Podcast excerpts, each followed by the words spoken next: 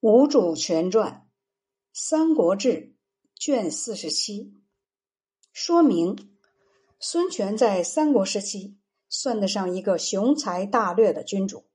曹操曾经感慨：“生子当如孙仲谋。”由于孙坚、孙策父子两人的努力，当孙权出来主持江东事务时，孙氏在江南已经有了一些势力，但是距离建立国家。与北方曹氏分庭抗礼还差得远，内部矛盾远未解决，也未与外敌真正抗争。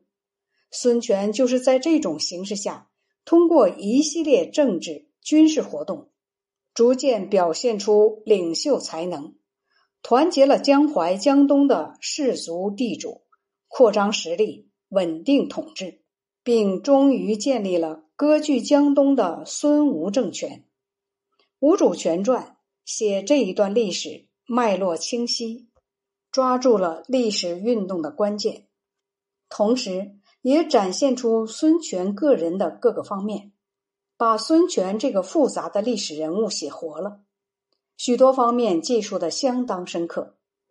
陈寿的《三国志·吴书》以吴国史官韦昭的《吴书》为蓝本，加以整理而成。所以在三书中最为完美，吴主传就可以体现这一点。孙权字仲谋，其兄孙策平定江东各郡时，孙权年仅十五岁，就被任命为阳县县长。他曾被郡守推荐为孝廉，周牧举荐为秀才，并且代理奉义校尉。汉朝因为孙策地处偏远，仍尽臣子的职责，交纳贡赋，就派遣使者刘婉赐给他爵位和官服。刘婉后来告诉人说：“我看孙家兄弟虽然个个才华出众，通达事理，但都寿命不长。只有老二孙权，形体魁伟，相貌奇特，骨架不平常，有大贵的表象。”寿命又最长，你们记住并检验我的话吧。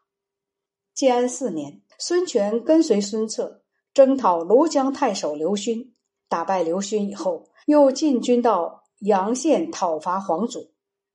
建安五年，孙策死时，把军国大事托付给孙权，孙权哭泣不止。孙策的长史张昭对孙权说：“孝廉。”这难道是哭的时候吗？况且周公立的丧礼，就连他的儿子伯禽也没遵守。不是他想违背父训，而是时势使他不能按丧礼办事。何况现在违法作乱的人竞相角逐，豺狼一般的坏人到处当权，你却想为兄长孙策抒发悲哀，顾念传统的丧礼，这如同打开大门招引强盗。不能把这种行为称为仁，于是改换孙权的丧服，扶他上马，让他外出巡阅军队。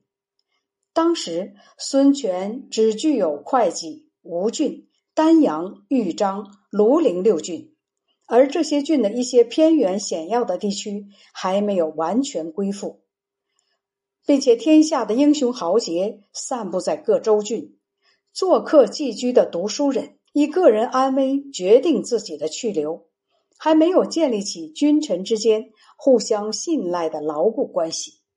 张昭、周瑜等人认为可以与孙权一同成就一番伟大事业，所以倾慕而臣服于他。曹公上表给汉献帝，奏请封孙权为讨虏将军，兼任会稽郡的太守，派遣郡丞。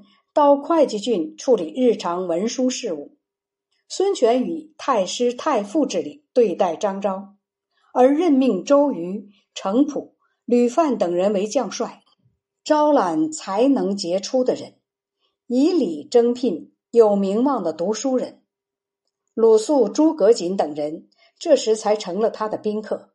孙权分别部署诸将，镇压安抚山越族。讨伐不服从命令的人。建安七年，孙权母亲吴氏去世。